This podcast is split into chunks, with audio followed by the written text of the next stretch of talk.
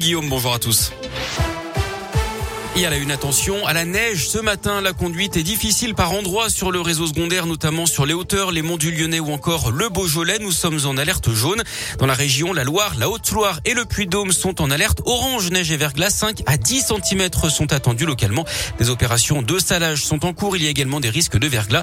Conséquence, les transports scolaires sont suspendus en Haute-Loire et dans une partie de la Loire.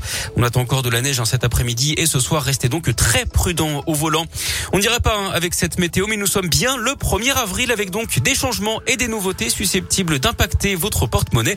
On fait le point avec vous, Valentin Chenard. Oui, elle était attendue en ce premier jour d'avril. La remise sur le prix du carburant promise par le gouvernement arrive à la pompe. En pleine flambée des prix du gasoil et de l'essence sur fond de guerre en Ukraine, la ristourne sera de 18 centimes par litre.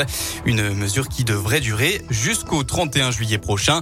Autre coup de pouce financier, le montant de plusieurs aides de la CAF revalorisé pour suivre le niveau de l'inflation. Le RSA augmente de 15,75 euros et passe à 575,52 euros par mois.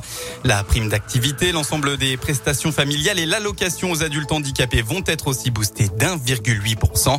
Enfin, elle était en vigueur depuis le 1er novembre dernier. La trêve hivernale qui suspend les procédures d'expulsion de locataires pour cause d'impayés successifs s'est achevée hier. En cas d'impayés, les Français pourront se voir couper le gaz et l'électricité. Parmi les opérateurs, seul EDF s'est engagé à ne pas couper le courant. Merci Valentin. À Lyon et Villeurbanne, de villes soumises à l'encadrement des loyers, le loyer maximum devrait être obligatoirement affiché à partir d'aujourd'hui sur les annonces des professionnels de l'immobilier, tout comme le loyer de référence et le tarif des honoraires. La surveillance par hélicoptère d'une manifestation à Lyon le 20 mars 2021 était illégale. Le tribunal administratif de Lyon a annulé la décision de la préfecture du Rhône d'utiliser un appareil de la gendarmerie pour surveiller cette manif contre la loi de sécurité globale. L'hélicoptère étant muni d'une caméra permettant l'identification de personnes, la transmission des images et leur enregistrement des données à caractère personnel qui ne doivent être traitées seulement en cas de nécessité absolue. Même si aujourd'hui une nouvelle loi autorise désormais la préfecture à avoir recours à ce genre de surveillance. Du changement dans le classement des hôtels et des campings en France. Les efforts en matière de développement durable seront mieux valorisés à compter d'aujourd'hui pour l'attribution des étoiles. Parmi les critères, les économies d'eau et d'énergie, la gestion des déchets, le recyclage, le recours au circuit court, notamment dans la restauration, ou encore la formation des personnels hôteliers. Le sport et la remontada des Lyonnaises en quart de finale retour de Ligue des Champions hier battu 2-1 par la Juve à l'aller. Elles ont dominé les Italiennes 3 hier à l'OL Stadium.